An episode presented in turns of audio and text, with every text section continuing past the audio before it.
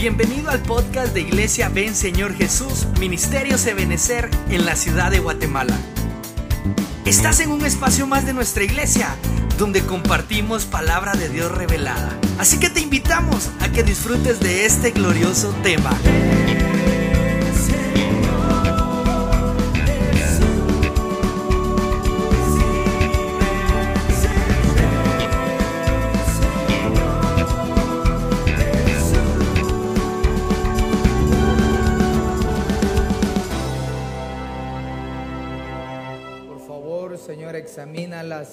Y envía la respuesta favorable por misericordia a cada uno. Ve las manos levantadas, Señor, y envía la ayuda que cada uno está solicitando. Señor, envía la provisión, envía el auxilio, envía sanidades, Señor. Confunde nuestros enemigos, adversarios, Señor, y que tu nombre sea glorificado. De igual manera, te ruego que traigas el consejo de tu palabra, Señor, envuelta de una unción apostólica, profética, evangelística, pastoral y magistral. Gracias, Padre, gracias, Hijo, y gracias, Espíritu Santo. Amén, amén y amén. Dale una ofrenda de palmas al Señor. Aleluya. ¿Cuántos dan gloria a Dios al Señor? Yo quisiera esta mañana en los dos servicios tocar un punto estuvimos predicando el día eh, martes respecto a las administraciones del corazón. Vimos que habían varios corazones. Uno de ellos era conocido como el corazón sabio, ¿verdad? Entonces, quisiera ahondar un poco en a lo que la Biblia le llama, ya no corazón porque ya hablamos de ella, sino hablar un poco de la sabiduría. Yo deseo tener un corazón sabio. Vea lo que dice Primera de Reyes, capítulo 3, verso 12, dice, he aquí, he hecho conforme a tus palabras. He aquí te he dado un corazón sabio y entendido. Aquí está hablando del rey Salomón. De modo que no ha habido ninguno como tú antes de ti, ni se levantará ninguno como tú después de ti. Entonces la verdad es de que tener un corazón sabio nos hace personas diferentes, hace familias diferentes, hace congregaciones diferentes. Entonces la sabiduría no podemos menospreciarla. Al contrario, debemos buscarla. Dice que ella anda por las calles clamando. Debemos adquirir la sabiduría. Y ella debe, debe habitar, debe asentarse en nuestro corazón. Se recuerda que hablamos del corazón ancho, del corazón alegre, del corazón que medita, del puro, del confiado, del tranquilo. Todas esas formas en las que el corazón se puede manifestar, pero arranca con el corazón sabio. Si nosotros hiciéramos una evaluación en nuestra vida, realmente podríamos poner en la balanza la sabiduría de Dios y qué tanto hemos adquirido sabiduría. La Biblia nos enseña que hay diferentes clases de sabiduría, ¿verdad? La sabiduría divina, la sabiduría de los hombres, la sabiduría del diablo, ¿verdad, hermano? La de las tinieblas. Hay diferentes clases de sabiduría. Por eso hay gente tan entendida, que son sabios, pero no es una sabiduría divina. Cuando usted lee la historia, por ejemplo, de los grandes científicos de que ha tenido el mundo, la mayoría ha sido ateo. Hasta los que nos caen bien, como Albert Einstein, era un ateo. Y entonces, hermano, y la mayoría de los que declaraban, se declaraban a sí mismos como ateos, hermano, que no creían en Dios, sus muertes fueron trágicas. Sus vidas fueron conflictivas al final de sus días. Porque yo quiero decirle algo, con Dios no se juega. Menos aún se pelea contra Dios. Entonces, veamos, veamos este salmo cuando el rey David es confrontado por medio de una alegoría que Dios le mandó a través del profeta Natán y es descubierto su pecado. Por eso hablábamos del, corazón de David hace un tiempo, ¿verdad, hermano? ¿Cómo es de que eh, dentro de las características de David era que él sabía reconocer sus faltas siendo rey? Porque mire hermano, cuando uno es hijo, uno reconoce sus faltas porque al fin y al cabo ahí está la mamá y el papá físico, ¿verdad hermano? Biológico. Y si no, pues está su nana, ¿verdad? Un chicote, entonces tiene que reconocer la culpabilidad, ¿verdad? Pero en la manera en la que uno va creciendo, se convierte en un profesional o en un padre o en el pastor de la congregación, donde ya es embestido con una, con una, con una ropa diferente, hermano, de autoridad, es tan difícil que la gente pueda, hermano, reconocer sus errores. No por estar en una posición alta se dejan de cometer errores. Mire cómo son las dos vías, ¿verdad? Porque cuando alguien que está en eminencia comete un error, el que está abajo juzga, dice, sí, y ese no reconoce su error. Pero cuando comete el error el que está en eminencia, también el que está abajo dice, que bárbaro, y está arriba y todavía comete errores. Déjeme decirle que todos, todos seguimos cometiendo errores. La única diferencia es quién reconoce. Yo tengo que aprender a reconocer mis errores. Tú también tienes que aprender a reconocer tus errores. Y a veces quien nos lo dice son aquellos que son, son nuestros fiscales en el hogar, ¿verdad? La mujer, los hijos, ¿verdad, hermano? La familia. Ellos son los que nos están, hermano, fiscalizando en cuanto a nuestros errores. Y cuando realmente hemos cometido algo, pues reconozcámoslo y humillémonos bajo la poderosa mano del Señor. Entonces de aquí se desprende el Salmo 51, donde el salmista, ¿verdad, hermano? Escribe que mientras él estaba callado en su pecado, sus huesos, hermanos, estaban destruyendo. Su ser, hermano, estaba debilitado.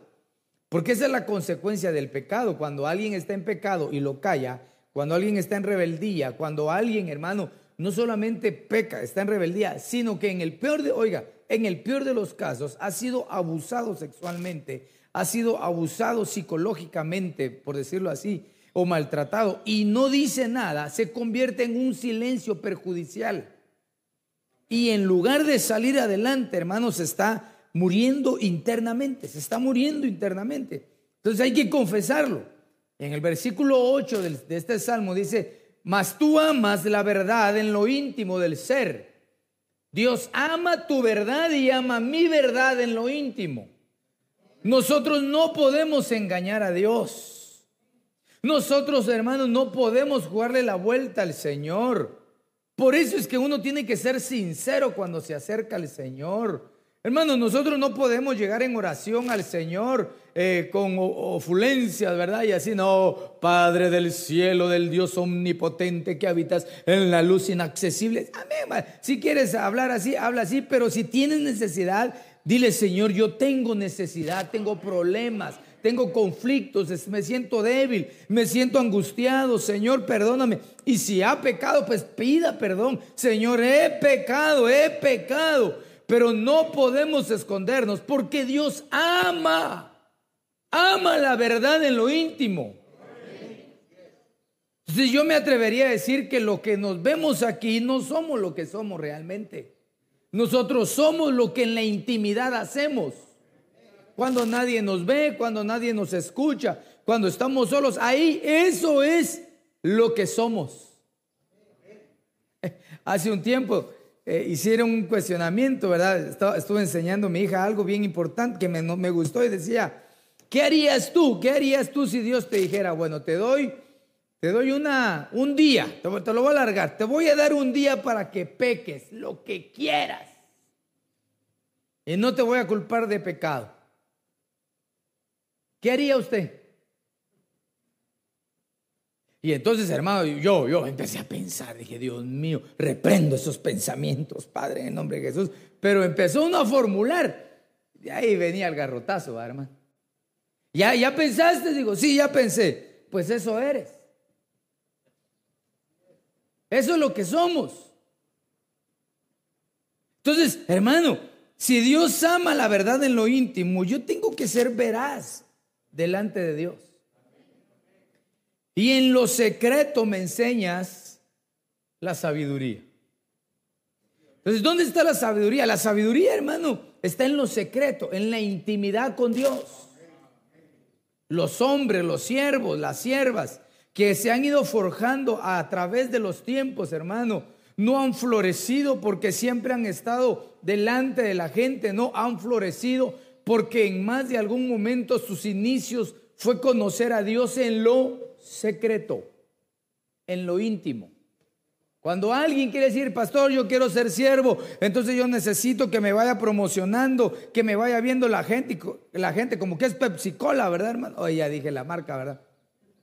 No, no, no.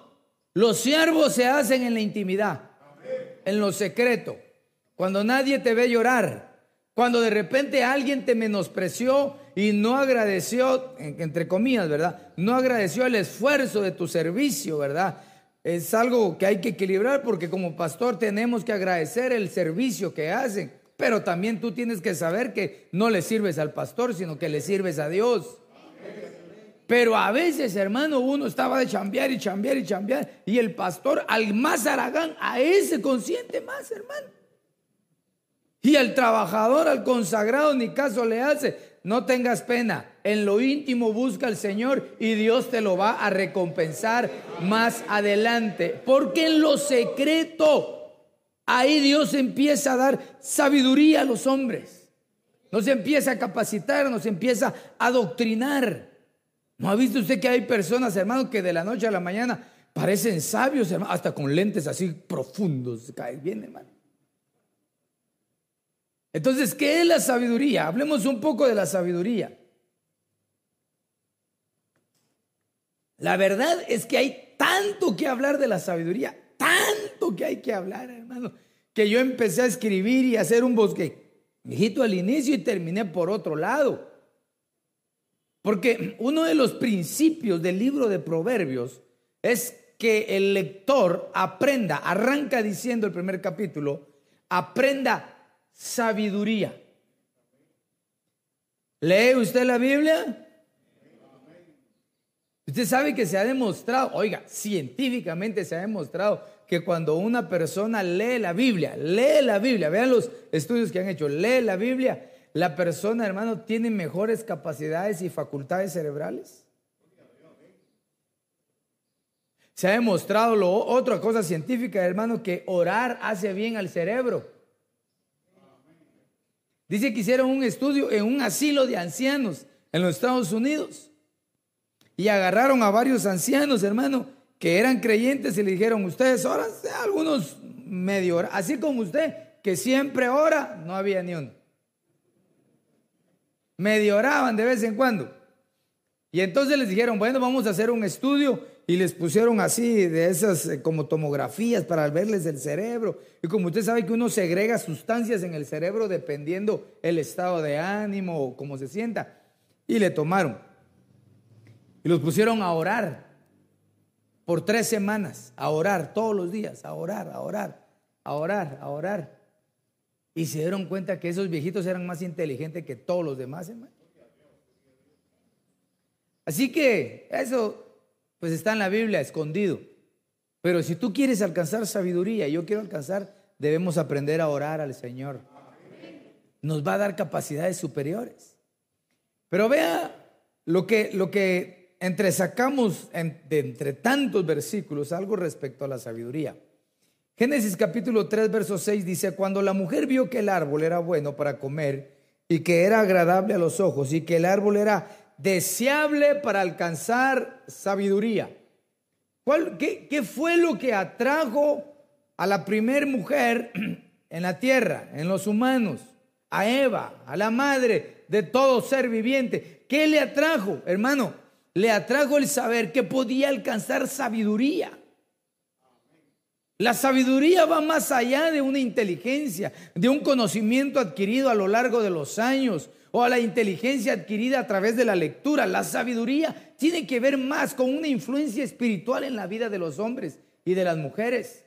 Era tan fácil, aparentemente, tan fácil venir y tomar del fruto de ese, de ese árbol y volverse sabio, volverse, hermano, no sé qué, qué, qué, qué nivel de, de mentalidad podía alcanzar Eva, según ella, o el diablo, el Señor lo reprenda, le hizo creer si verdaderamente en el huerto del Edén no era como estamos ahorita aquí nosotros. Yo digo, yo pienso, esto no, esto es lo que yo pienso, ¿verdad? No va a decir, el pastor dijo que la Biblia dice, no, no, yo no estoy diciendo eso, pero yo pienso que en el huerto del Edén, tanto Adán y Eva y los animales se comunicaban de una forma en la que todos entendían. ¿Cómo hacía Adán para ponerle nombre a todos los animales? Miraba al perro, decía, y al ave. No, no, tenía que haber una comunicación amplia, una comunicación que todos entendieran. Por ejemplo, en, el, mundo esotérico se maneja lo que es la, ah, lo tenía en la mente, telepatía. De que usted se le queda viendo a alguien así, estoy viendo tus pensamientos. Por eso el ministerio profético debe tener mucho cuidado y no caer en el espiritismo. ¿No ha probado usted, hermano? Hay, una película bien bonita que se llama La vida es bella. Y entonces el, actor principal, hermano, está viendo a alguien y le dice así, mira, mira. Y el otro no lo está viendo, el otro como que lo está seduciendo así, de lejos para que lo voltee a ver y voltee a ver. ¿No le ha pasado que uno dice, las miradas llaman? Usted está tranquilo y dice, y cuando mira a otro lo estaba de guachar a uno, hermano. Entonces yo creo que en el huerto del Edén se manejaba algo así, una forma de comunicación sobrenatural, no como la de ahora. Entonces, ¿qué clase de sabiduría estaba viendo Eva ahí? Que era más codiciable que la que ellos tenían. Ahorita nosotros no lo entendemos, después de más de seis mil años de caído el hombre, hermano, no logramos entender, pero la sabiduría siempre es deseable. Siempre la gente anhela tener más sabiduría. Bueno, yo espero que usted anhele ser sabio, anhele ser más sabio y más sabia. Ese su amén, hermano, me sonó a que, a que no. ¿Cuántos anhelan ser sabios con la sabiduría de Dios? Sí, hermano, es importantísimo. Si en la sabiduría que está en el corazón y sobre toda cosa guardada, guarda tu corazón, la sabiduría es importantísimo en la vida.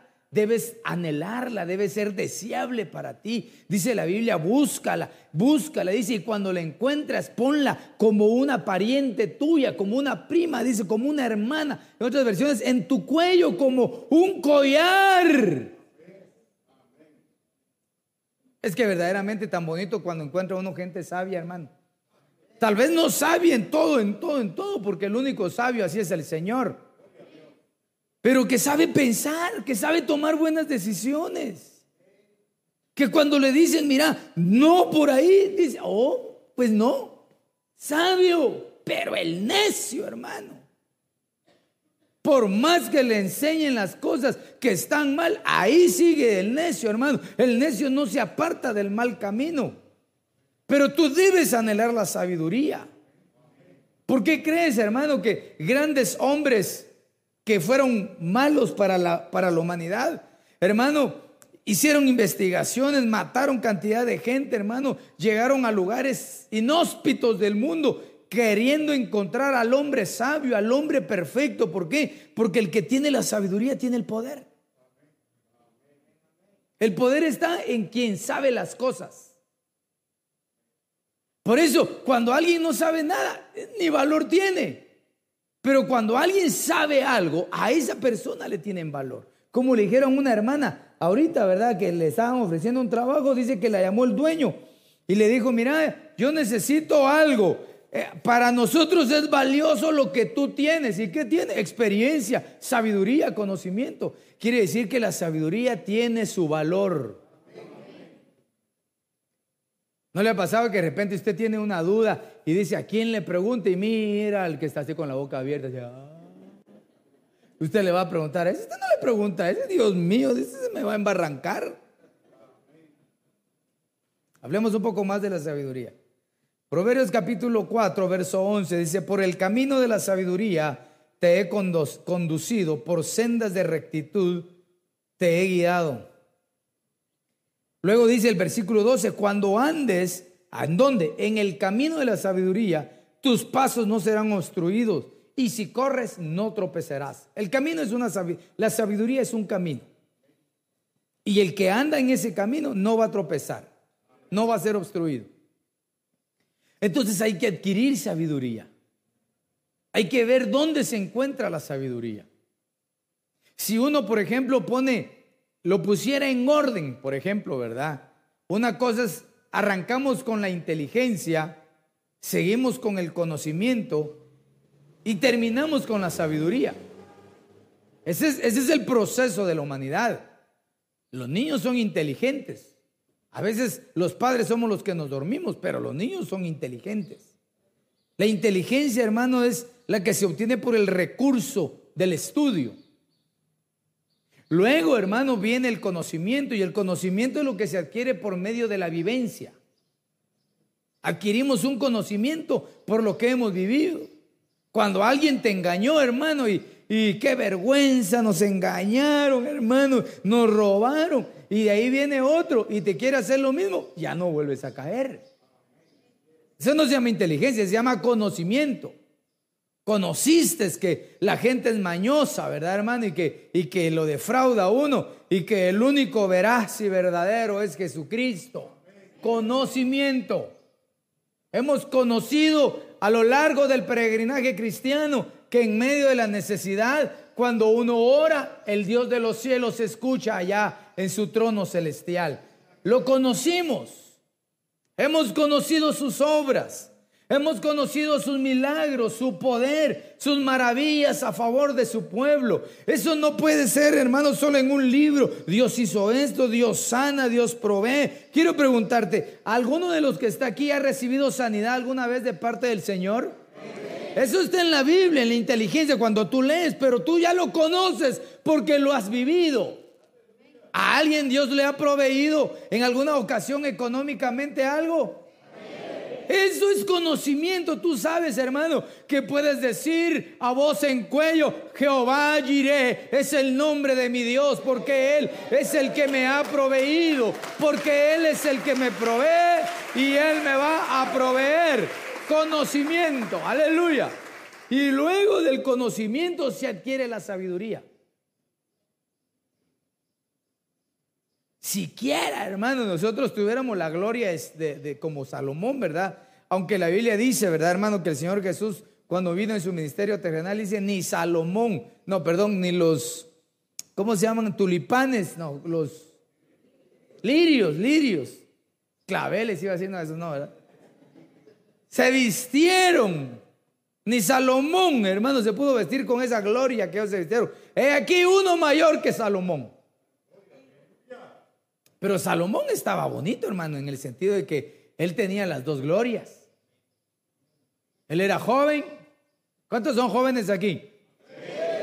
Dice que la gloria del joven es la fuerza.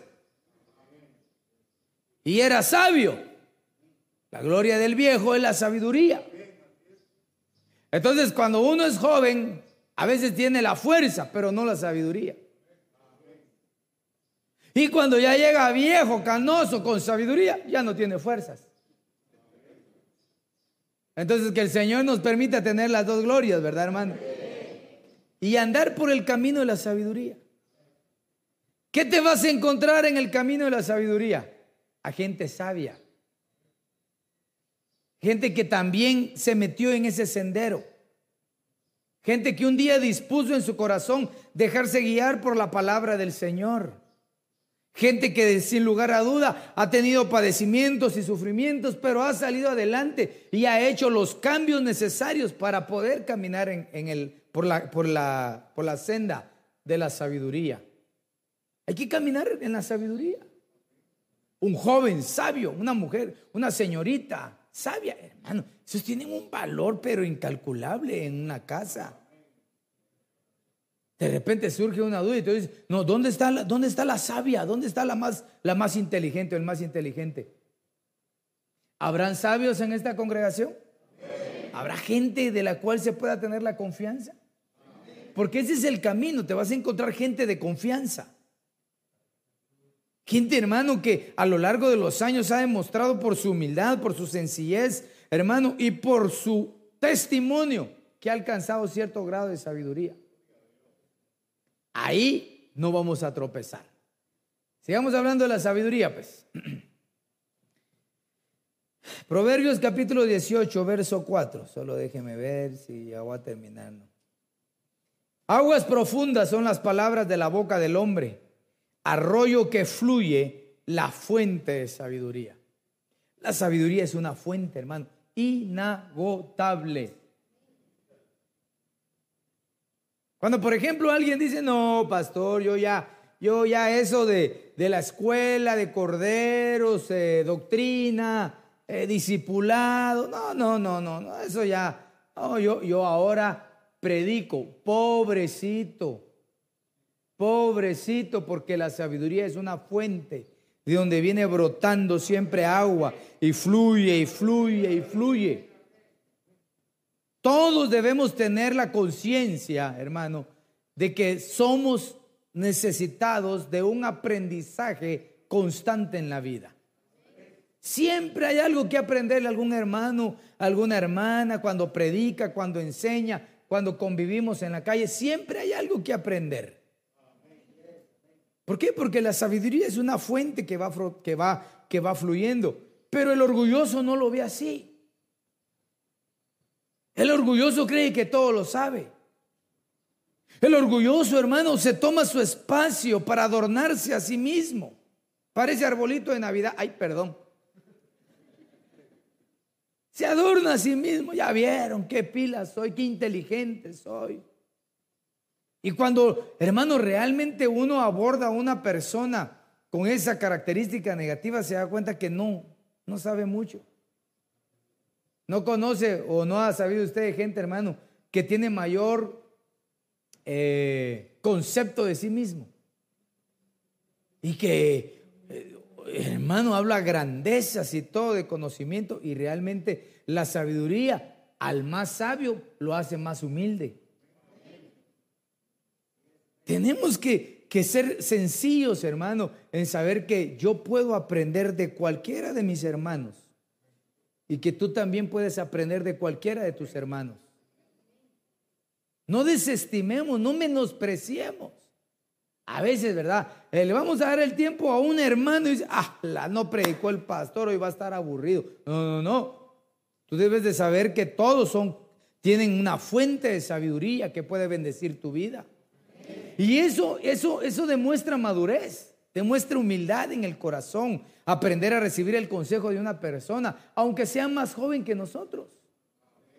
Porque mire, cuando, cuando uno es joven, uno dice, ah, bueno, es que ese hermano, el, más viejito o, quien sea, ¿verdad? Ese como aburre, lo duerme a uno. Deberían de poner muchachos aguerridos que lo despierten, que lo azaranden a uno. de todo se aprende. Porque también el viejito que está oyendo dice, ah, que grita ese patojo, quítenlo de ahí, que molesta. También ese viejito tiene que ser humilde. No porque ya somos grandes y llevamos más años, hermano, en el peregrinaje del servicio, vamos a menospreciar a un joven, no. Hay jóvenes que tienen mucho de Dios. Entonces, la sabiduría nunca va a escasear. Y yo le ruego al Señor que en esta casa nunca escasee la sabiduría, sino que siempre fluya la sabiduría y te vaya haciendo más sabio a ti y me vaya haciendo más sabio a mí. Cuando uno va, hermano, creciendo, como decía eh, eh, el, David, ¿verdad? El salmista David, ¿verdad? Joven fui y he envejecido. Y pudo contemplar, ¿verdad? A lo largo de su existencia, pudo contemplar, hermano, eh, la vida de, los, de las familias de los justos. Y se dio cuenta que una familia que procura vivir en la justicia, ni a ellos en el presente, ni a sus hijos en el futuro, les hará falta el pan. Entonces yo puedo decirte con toda fe, a ti no te va a hacer falta el pan, ni a ti, ni a los tuyos, ni a tus generaciones. Siempre seamos empapados de la sabiduría de Dios. Antes cuando, cuando se enoja, tranquilo, Piense antes de hablar. ahorita vas a ver quién es su nana esta, ¿verdad? Piense antes de contestar. Piense. En el segundo servicio vamos a hablar de las siete formas de sabiduría que narra, que es la que sostiene la casa. Y una de ellas es precisamente la que tiene la capacidad de respuesta, de manejar los conflictos. Porque a veces, hermano, ya estamos viejos y no arreglamos bien los conflictos. Bueno, eso solo al pastor le pasa, ¿verdad? Usted como es tan santo y sabio. Bueno, veamos este otro versículo.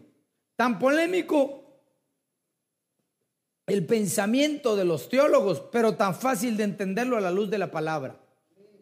Primero en Corintios 1, 24 y luego vamos a brincar al versículo 30, dice, mas para los llamados, así judíos como griegos, eh, viene hablando de la resurrección y del llamamiento final y de quién es Cristo, va en su resurrección, dice, Cristo es llamado poder de Dios y sabiduría de Dios. Entonces ahí no, ahí no, ahí tenemos pierde.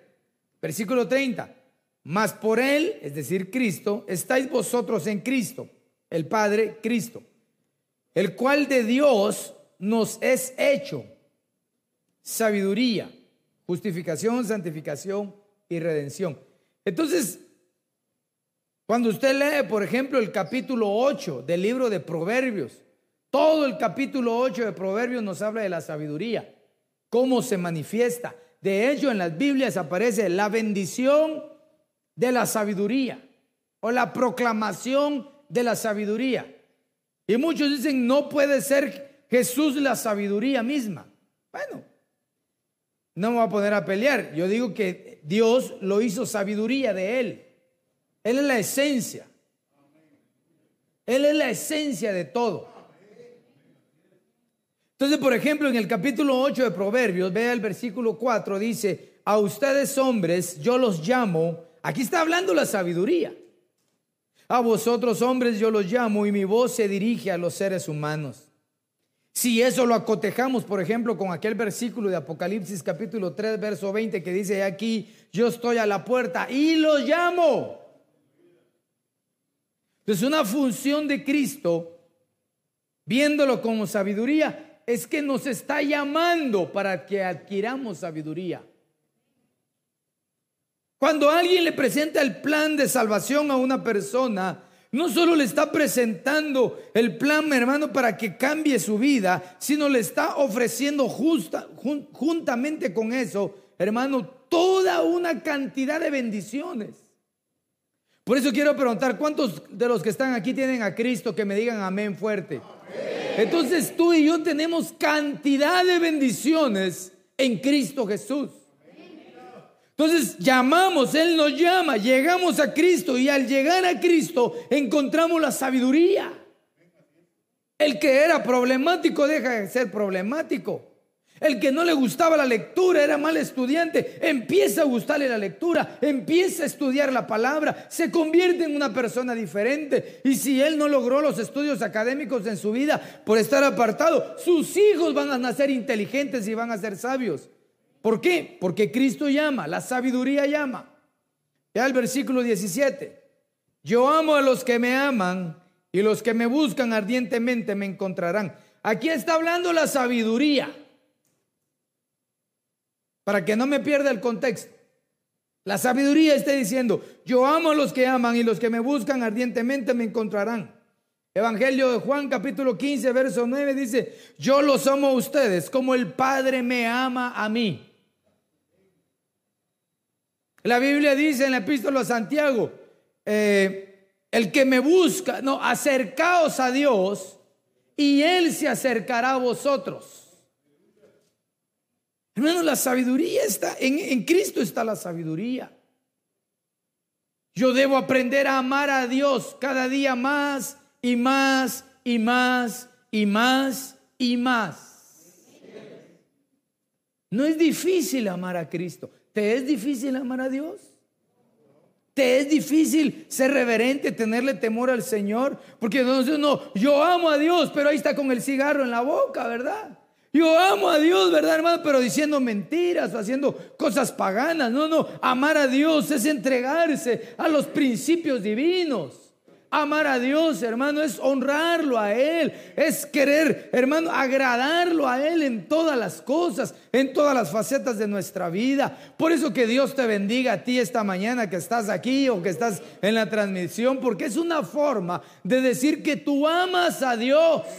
Y entonces en la manera en la que tú amas a Dios, tú no te das cuenta, Dios te ama más a ti y me ama más a mí. Por eso la Biblia dice, hermano, en esto consiste el amor. ¿En qué? En que tú pagaste si te dan un regalo. No, no. En esto consiste el amor. En que Él nos amó primero a nosotros. Ni tú ni yo merecíamos, hermano, recibir el perdón de Dios, pero Él te amó a ti en gran manera, hermano. Antes de que naciéramos, ya Él te amaba, me amaba a mí. Nosotros no somos casualidad ni por voluntad humana estamos aquí. Estamos aquí por la voluntad divina, porque había una promesa, porque antes de la fundación del mundo, según la epístola de los Efesios, Él ya te había llamado.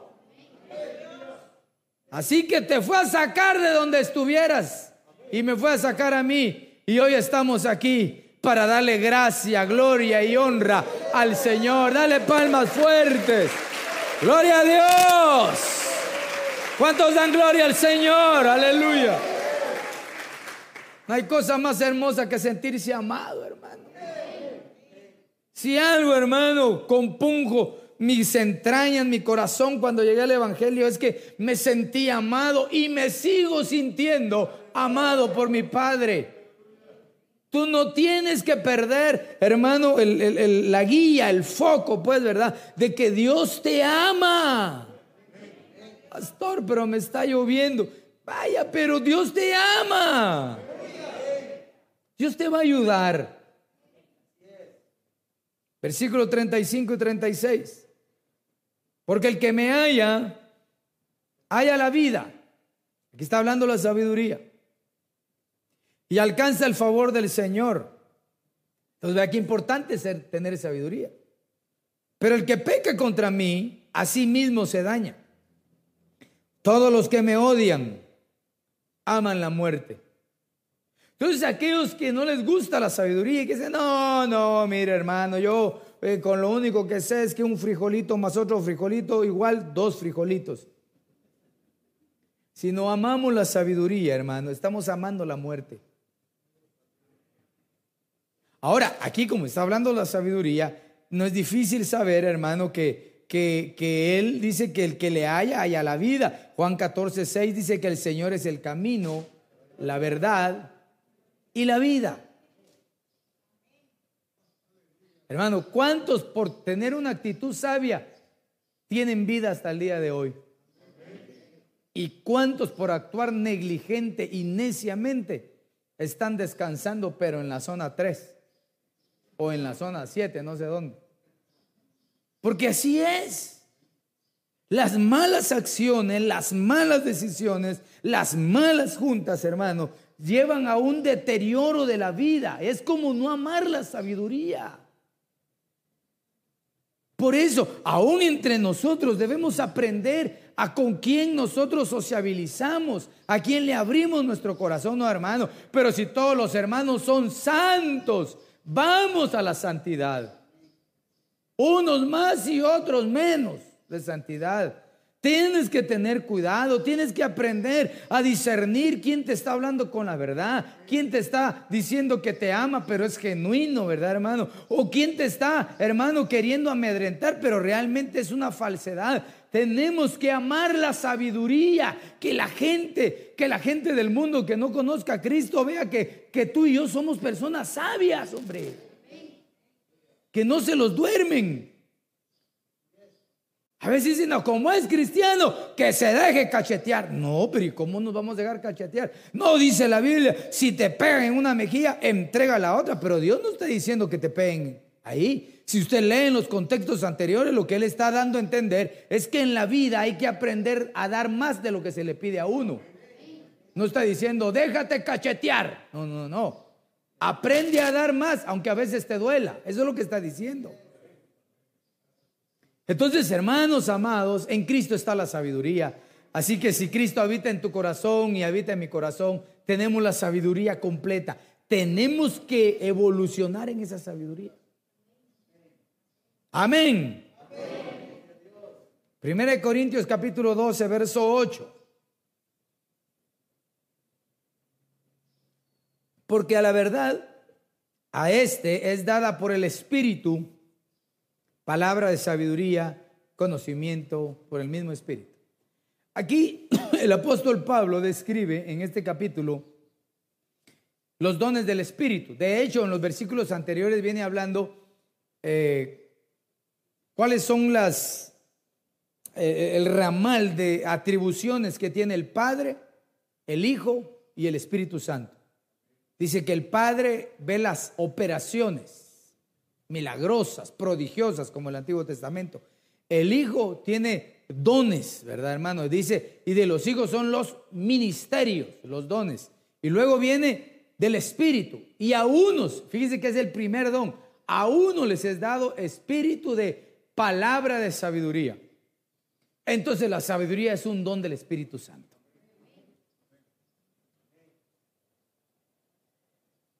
Que el Señor nos envista con ese don. La Biblia es clara. Dice, anhelar los dones, pero anhelar los mejores. Y dentro de ellos está el don de profecía. Pero eso no quiere decir que esté menoscabando los otros dones. Por ejemplo, en una congregación donde por misericordia hay mucha gente que profetiza, entonces yo digo, bueno, entonces si van a profetizar, pongamos un número, 10 personas que fluyen en el don de profecía, entonces Señor, eh, yo también quiero ese don de profecía, pero ¿qué tal que si ya que no me dejan profetizar? No, no es que no lo dejen profetizar a uno, ¿verdad? Sino que se da el paso. ¿Qué tal si Dios nos visita con un don de sabiduría? Un don de palabra de sabiduría. Es decir, que tiene la palabra adecuada en el momento oportuno. Como dice Proverbios, ¿verdad, hermano? Que como manzana de oro con incrustaciones de plata son las palabras dadas en su momento. Hermano, es que qué rico es cuando uno necesita una palabra y alguien en su momento las dice. Son como palabras de sabio, hermosas, se sienten hermosísimas esas palabras. Yo anhelo tener un don de palabra de sabiduría. Con eso se nos va quitando, hermano, todas las formas feas de hablar. Se van, se van cortando las palabras equivocadas, porque el sabio ve el mal y se aparta. Y entonces si ya vimos que la sabiduría es un camino y en ese camino no se tropieza y se corre, no se resbala, entonces una persona que tiene el don de palabra de sabiduría es una persona que puede bendecir particularmente su vida, los suyos y una congregación. Corazón sabio. ¿Te imaginas todo lo que significa, Señor, dame un corazón, yo te he dado un corazón sabio y entendido? Muchas de nuestras preocupaciones y de nuestras tristezas y conflictos se han dado porque tomamos decisiones inadecuadas, porque no dejamos visitarnos por la sabiduría de Dios. Ahora, pastor, mire, ¿y ahora qué hago yo? Porque yo, a mí sí me cuesta que me entre todo, pastor. Yo oigo el mensaje y me duermo en la prédica, pastor. ¿Será sabio eso? Ya se despertó alguno. sí, amén, pastor. No. ¿Será sabio que yo salga del culto? ¡Qué bendición, hermano! ¡Qué palabra, y ¡Qué predica! No me acuerdo, pero estuvo buena usted. Estuvo buena la palabra. Ahorita en el segundo servicio vamos a hablar de esa clase de sabiduría que nos da, Dios nos da para retener las cosas. Ahora, si tenemos deficiencia de sabiduría y ya nos pusimos en la balanza, eh, ¿cómo te quedó la balanza ahorita? O equilibrada. No sé. Pero ve lo que dice el apóstol en la, Santiago en su epístola, capítulo 1, verso 5. Pero si alguno de vosotros se ve falto de sabiduría, que la pida a Dios. ¿A quién le tiene que pedir la sabiduría? A Dios. No es, hermano, estudios eh, académicos solamente, sino que de la que estamos hablando aquí es la que se le pide a Dios. Esta sabiduría te va a dar la capacidad que tú te metas a estudiar tu carrera en la universidad, tu maestría, todo lo que tú quieras, y esa sabiduría te va a ayudar a que tú salgas adelante. No es la sabiduría del mundo, la intelectual, la que te va a ayudar a comprender a Dios, porque a Dios se comprende con una mente espiritual. Por eso la Biblia dice que estas cosas no las entiende el carnal, no las entiende el que no ha nacido de nuevo, porque las se deben entender por el Espíritu. Entonces, si alguien tiene falta de sabiduría, que la pida a Dios, el cual da a todos abundantemente y sin reproche. ¿Por qué hay abundancia? Porque la sabiduría es una fuente que está brotando y sin reproche. Entonces, ¿no le parece que dentro de las cosas, de todas las cosas que hemos aprendido, que hay que orar y que hay que pedirle al Señor, una de ellas debería ser sabiduría? La sabiduría nos va a permitir a nosotros el convivir mejor en el hogar, el tratar mejor a los nuestros. La sabiduría nos va a ayudar a poder convivir mejor entre nosotros mismos. Se imagina que todos los jovencitos, casados, solteros, viudos, hermano, todo este ovejerío y servidorío, hermano y pastor, todos alcanzáramos cierto grado de sabiduría. ¿Cómo seríamos? ¿Cómo, cómo sería la iglesia? Un gran foco, hermano, de sabiduría divina, ayudándonos mutuamente, trayendo una palabra adecuada en el momento oportuno para edificar el corazón de otros. Si vemos un mal, si vemos alguna mala actitud, el sabio ve y se aparta y sigue su camino. En el camino de la sabiduría no te vas a deslizar, no te vas a tropezar. Procura poner por obra el hecho de alcanzar la sabiduría. A muchos le dicen, ese tan amargado, ese tan cuadrado, pero no pasa apenas, no pasa tantos conflictos, no pasa desavenencias en su vida. No, no, no en cuanto a su salud, porque la salud a veces se desgasta por los años, sino en cuanto a sus malas decisiones. Hermano, yo, yo, yo no uso lentes. Estos no son lentes. Bueno, así son lentes. Pero yo de cerca me los tengo que quitar y, si me los quito, no los conozco. Ahí está, mire qué guapos vinieron hoy. Este no es por falta de sabiduría, esto es por exceso de sabiduría, digo yo. Ah.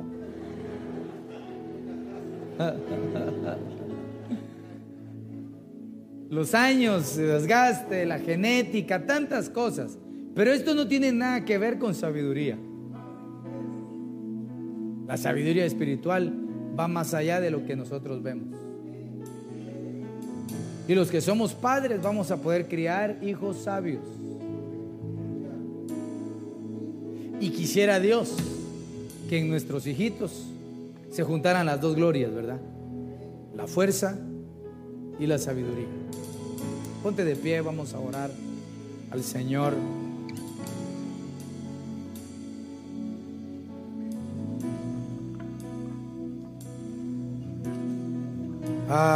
Qué necesidad hay de sabiduría en medio de nosotros.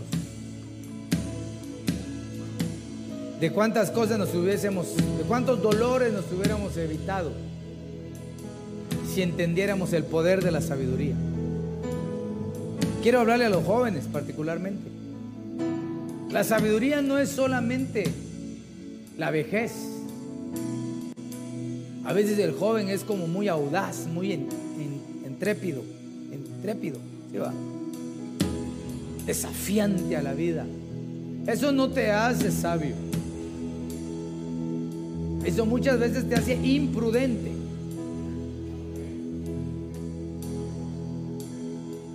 Qué rico llegar a la casa y sentarse un rato y respirar tranquilidad porque tus decisiones han sido acertadas. Yo deseo verdaderamente que tú respires tranquilidad en tu casa. Que donde quiera que tú vayas tomando tus decisiones sean las correctas. Y que si tienes amistades malas, abandónalas. Pero ¿qué va a decir? ¿A dónde te pueden llevar si sigues con ellas? La vida del Evangelio es una vida gloriosa, pero que hay que saberla vivir. Y entre más joven uno aprende a llevar la vida del Evangelio, es privado de muchos dolores y es bendecido. Padre, en el nombre de Jesús,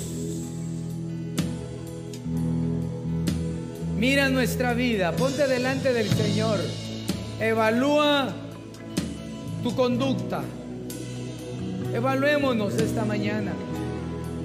Señor, en el nombre de tu Hijo Jesucristo, yo te vengo rogando que esta mañana